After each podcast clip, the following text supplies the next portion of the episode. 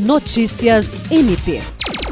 O Ministério Público do Estado do Acre, por meio do Grupo de Atuação Especial de Combate ao Crime Organizado GAECO, em conjunto com a Polícia Militar do Estado do Acre, deflagraram na manhã desta quarta-feira uma operação para o cumprimento de dois mandados de prisão contra lideranças de uma organização criminosa em Sena Madureira. Um dos acusados ocupava a posição de conselho dentro da facção, um dos mais altos cargos na organização criminosa, com extenso poder de administração.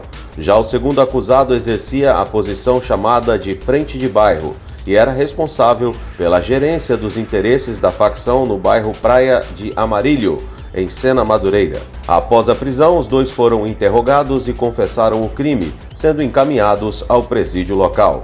William Crespo, para a Agência de Notícias do Ministério Público do Estado do Acre.